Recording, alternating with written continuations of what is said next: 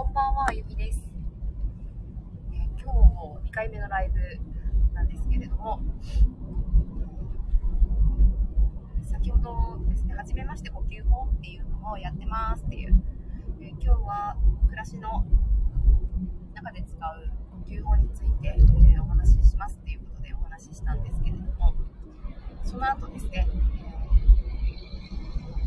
ー気候の先生に、えヒーリングをしていただきにってきますって。言って終わったんですが、その施術を受けた後、ヒーリングを受けた後に、でまた呼吸とつながっちゃったっていう話をしたいと思います。もうね、なんか帰り道、こんなことがあるんだろうかって思いながら、で気候に詳しい方は当たり前のことかもしれないですし基本的にはやはりその、ね、呼吸っていうのといろんなことが結びついているっていうことが、まあななんか分かってはいるけどやっぱこうもリアルにあの呼吸ですって言われるとはあって、ね、なんか思わざるを得ないっていうね。皆さん気候って受けたことありますか？私ヒーリング自体が2回目でで1つ1つ目はなんかこうなんだろうな。なんか治療みたいな形ではなくて、まあ、その人の気を感じるっていう単純にそういうヒーリングですね。全体的な癒しのヒーリングっていうのをやって、まあ、それももう体の中をこう気が駆け巡っている感じやあのこう貫通してるというか通っていってさーって、今までに体験したことのないような感覚に陥って、まあ、その時は一人一人その感覚とか感じ方とかあるからなんか言語化してアウトプットはしないっていうですね、まあそういうやり方だったのでその時は自分の中で堪能してたんですねその感覚を。だからヒーリング自体を受けたことがなかったので何かと比較するっていうこともなくヒーリングを受けて軽いっていうのは正直あったんですね。体感として軽い軽くなったなっていうのはあったのでそそれだけは覚えて言語化して覚えてたんですけど今回も、まあ、もちろん軽くはなるけれどもえ私はキネシオロジーを普段やってるのでえキネキネシオロジーも同じようなえ感覚を持つこともあるんですよね。で今日やってもらってえもう理由がなんかね分かっただから触れ触れるっていうことをする主義、えーもしくはうんまあ、触れなくてもこう手をかざすとか、まあ、そういったことをする、えー施術というか、まあ、そういったことをするタッチケアの方とかもう本当になんかやっといたらこれ絶対あの効果が効果って言ったらいけないのかな？変化？その方に与える影響っていうのは倍増するんじゃないかなって正直感じました。ちょっとね、なんかこんなことが起こるのかなって思いながら、施術を受けていたんですけれども、私途中で先生に、あの、何かやってますかって言われて、うーん、やってるって言ったら、まあ、呼吸法ここ2年ぐらいやってますっていう 話で、で、その呼吸法もちょっと、まあ、私も呼吸法っていろいろ知らないので、わからないんですけれども、私がお師匠から学んでいるのは、えー脳波を動かすっていう呼吸法と、えー消化体っていうところが脳の中にあるんですけれども、それを活性化させるっていうあの呼吸法ですね。で、おまじないをかけるとかではなく、あの、体の仕組みを使って、脳科学と体の仕組みを使って、それを再現性高く引き起こすっていう、えーもう半分筋トレみたいな 感じですけど、やり続けるとやれるようになれるし、えーやり続けると体感できてくる。で、それによってどういうことがメカニズムとして体の中で起きてるし、それ以上に見えない世界の不思議さっていう、もう私たち知らないことがほとんどなんですよ。なんか知ったようにして生きてますけど、体のことなんて本当有名なあの研究者の方って一生懸命調べるぐらい分かんないことだらけなんですよね。その中で、えー昔の人がやはりこう積み上げてきた技術とか、引き継いできたものっていうのが本当に歴史を見ると分かるなっていうのが、まあ、呼吸法はどこにでもそれがつながるっていうのを感じていて、まあ、今回もつながったかっていう正直 そんな思いが強いです。で、途中から、その、なんで、えー、あ、何かやってますかって聞かれて、ああ、やってます、呼吸法やってます。って言って、えー、今日も朝から晩々やってたので、えー、結構こう、体の中のその気の巡りっていうのを感じたり、まあ脳波をこう動かして、ああ、今日はもう本当めっちゃリラックスでやなって。ただこう、私自身の感覚で、えー、まあ皆さんもそうかもしれないんですけれど、忙しくなるとどうしてもこう、肩がすっごい凝ってるわけではないんですけど、もう本当にあの脳があの限界ですって言ってるような、なんかパンパンな感じっていうのをちょっと感じていて、でそこに対してちょっとアプローチし、する暇もなく、こう、忙しいモードにこう、バッて入ったりするんですよね。もう本当にいろいろ勉強してるはずなのに、なので呼吸法をやってリラックス、体は結構リラックスするんですよね。で、脳も、えー、少し活性させて、こう、まあ、巡ると、えー、冴える、冴えるんですけど、ちょっとやっぱりね、こう、オーバーフロー状態をずっと続けていたので、えー、重たかったんですよ、正直。で、そこに私、その状態で大体その、気が見える方とか、気を感じる方のところに行くと、こう、その私のこう、重たい気で、ふわっとこう、ちょっと後ろに下がられるというか、そういうのを感じるんですよね。で、ちょっと何日か前も、あの、そういうあの、チャクラが見えたりとか、気のエネルギーの流れとか見える方とお会いして、もうチラチラ見られてるのを感じて、もう大体視線でわかるようになってきたんです。ただ、その方々は聞かれてないのに、あえて言われないので、まあ、そこは多分、こう、ね、聞かれてもないのに、なんか言われるのは、相手は不快だっていうのは、もう重々把握されているし、そこをね、あえて言ってこられないけれども、私自身も感じるわけなんですよ、その、あの気になられてるなっていうのを。で、うすうすそれがなんでなのかっていうのも分かってる。自分自身が分かってるっていうね。うん、で今日もそういう感じ私、前回も割とそんな感じで、多分言われるんだろうなって思うぐらい、うん、なんでそんなに背負ってんですか？みたいな。それがパッとやっぱ晴れたんですよね。で、私体触られるのがくすぐったいから嫌いとかじゃなくて、施術系は結構人の影響を受けやすいんですよ。で、もちろんその、なんでしょうね。美容師さんとかも正直そうなんですけど、むっちゃ選ぶんですよね。で、まあ上からっていうよりはもう本当に影響を受けたくないから選ぶっていう、次の日相当なんかもう特に施術はダメで、次の日影響が出ちゃうんですよ。もうそ言うなら終わったすぐそばからこう結構影響が出て、昔はなんか好転反応とか、まあ、揉み返しとか、なんかそういうこう、決まりのフレーズで、あそうなんだって思ってたけどそれによって影響が出るこう率が半端なかったのでもう人に触られるやつはもう本当人この人だったら大丈夫っていう人にしかけないっていう風に決めて、えー、まあ、リカバリーするのに時間かかるしあ嫌なんですよ。不快なんですよ結構。その感覚が。その人が嫌いとかじゃないんですよねこれがまた。そうそう。その人が嫌いってわけじゃなくそういう風になっちゃうんですよね感覚的に。だから、今回も直感的にでもやりたかったんですよね。気候の方がやりたかった。ヒーリング、なんかね、ネーミングなのかなっていうのもあるけど、アロマなんとかとかね、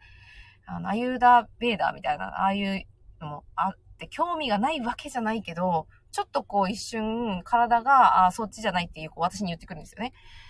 あー、なんか違うなって。でも気候はずっと興味があって、まあ、太極拳とかもちょっと割と興味が、合気道とかね、ああいう気っていうのが入ってる、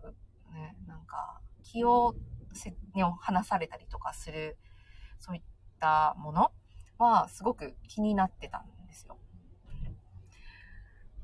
で、その流れで気候の先生が来るっていうね、えー、わーと思って、もともとでも普段はもういいよいよ行き詰まった時は、あの、友人がオステオパシーやってるので、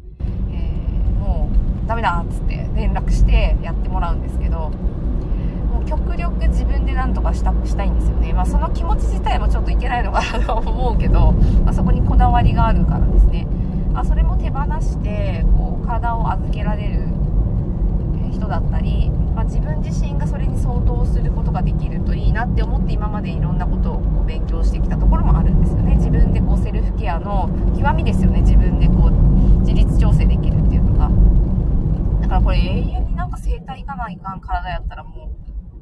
お金もかかる、時間もかかるし、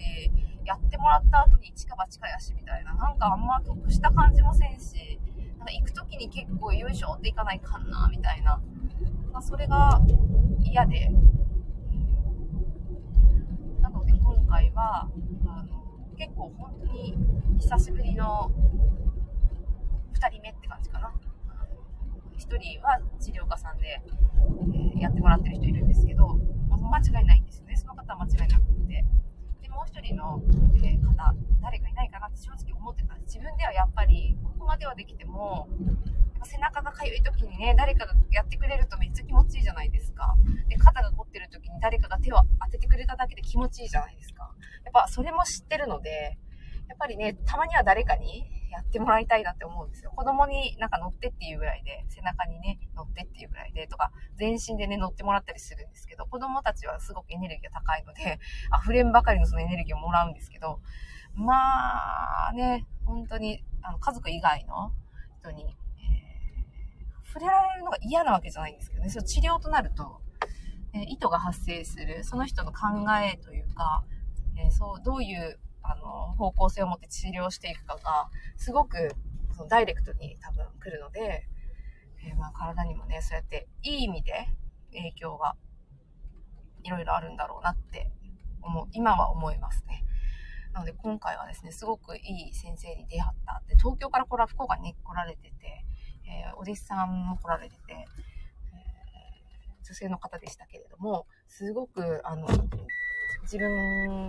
も、私も女性、女性で、あのね、分かってると思うけどね、えー、まあ、そういう意味でもすごく勉強になったし、えお話聞かせていただきながら、施術してあっという間にね、1時間終わった後は、すごかったんですよ。もう座って、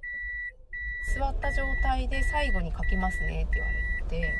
え背中をですね、えー、さあの撫でていただいてその後のこう頭の中に巡る感じがもうちょっと何かにつかまりたくなるぐらい感じたんですよね。あれはちょっとなかなか今までにない感覚で、えー、衝撃でした。えー、もしね、なんか皆さんの中で、えー、興味がある方はね、美、ちょっとね、今日本当に今日たまたま初めて、え、なんか繋がった方なので、前情報なしなんですけれども、何だかの名前。えー、美、美少、美少気候なのかな？美容の美に、養生の情かな？あ、違う、生きるだ。えー、美しいに生きるがついた気候ですね。いろいろ気候もあるのかな？私も詳しくないんですけど、まあでも一番、私の中で一番重要なのは自分の体に効いて合ってるかどうかっていうこと。まず自分のその感覚的なものと、体の変化をもう絶対感じることと、あとはその後ですね。えー、今日終わやってもらって過ごしてみて、またやりたいってなるかどうか、単純に。いろいろ考えずに。で、えー、一番驚きだったポイントが、私が呼吸法してるっていうのを知って、呼吸しながら、じゃあその呼吸法をやりながら受けてみてって言われて、えー、大体吐くときに入ってくるから感じるとも思いますって言われた瞬間に、まあやってみようみたいな感じで、ふーって入る、ふわーってこうね、その時ちょうど首の方に手を当ててもらってたんですけど、なんか顔の周りをこう、張っていくような感じで、まあ、三叉、三叉、三叉神経か。顔にね、こう前面にある神経が、ね、通ってますよね。もうそこに沿うような感じで、ブブブブっていくのと、首から、えー、下の方に向けて、ブワーって胸のあたりを降りていく感じがして、もそれを、その感覚一人で楽しんで、先生の話ちょっとそっちのけで、その感覚をずっと楽しんで、えー、変な人ですね。えー、うわ、すごいなって思って。で、えー、そこの施術の間は全然説明されないんですけど、やはりね、電子の話とか、ちらっと言われてたのは、やっぱ電子の話とか。だから木っていうのは電子なんですよね。もうこれは、あの、私がやってる呼吸法の師匠も、も同じようなことを言いますし、まあ、人は電気で動いているので、それとは切り離せない。うん。もうね、えー、感じる力が本当に落ちてる人が多いと思っています、正直。だからそれを、こう、うーん、子供たちにね、残していくために、やはりこの私のキネシオロジーと発達の観点。で、呼吸法も、えーかん誰でもできるし、どんな人でもできるし、やり方さえ分かってやれば、本当に誰でもできる。で、この気候も同じことをおっしゃってたんですよ。もう世界中どこに行っても人間である限り誰でもできるって言って。特別なものでも何でもないっていう。もともと持ってたものを使えなくなっちゃったっていうだけなんで、どっちかっていうと。忘れたみたいな。うん。それを、やはり気候からも感じて、で私のお師匠も、呼吸法のお師匠も同じことを言ってるし、ね、つながることばっかりで。で、やり始めて何が違うって、やっぱ、毎日の日々が違うんですよね。家族とのつながりとか、仕事仲間とのつながりとか、まあ、それ以外の人、人、人たちとのつながりとか、つながりっていうのの違いを感じますね。うん。まあ、これもね、なんかそういう科学的に証明しろって言われると、あらかた証明できるような世の中になってるので、まあ、そうだろうな、としか思えないんですけど、今は。うん。まあ、気候もそんなもんでしたっていう。これはね、なんか、時間をかけて、えー学んでいくのもいいかなって思、思いました。もしね、興味がある方がいたら、ぜひちょっと調べてみてください。えー私もまた、なんか定期的に福岡に来られるかもしれないっていうことなので、えー私も勉強するタイミングを見計らって、うん、勉強しようかなっていうふうに、えー思いました。まあ、それと、まあ、発達の方でね、えーつながりができ、つながりがまた、つながりそうなやつまた見つけたんですよね。これやーと思って、まあ、これ、それ言語ができないので、また頭の中で整理ができたら、ね、やりたいなと、ね、ライブで伝えたいなと思う思うんですけどね。気候でやった同じ主義がキニシオロジーのワークの中に入っていて、そっちも経絡とかね、ツボとか、その神経的なものとか、まあ、それだけでは説明できないこととか、まあ、体の動きとか、ね、単純に、えーそういう動きとか、あとは脳のこととか、全部こう、つながって見ていくので、それと同じものがね、入っていたんですよね。やはりね、あの、心理を追求するとシンプルに、よりシンプルになっていって、かつ、同じところに向かうっていうのが私の結構今の、うん、ポイントですね。うん、みんな同じこと言う。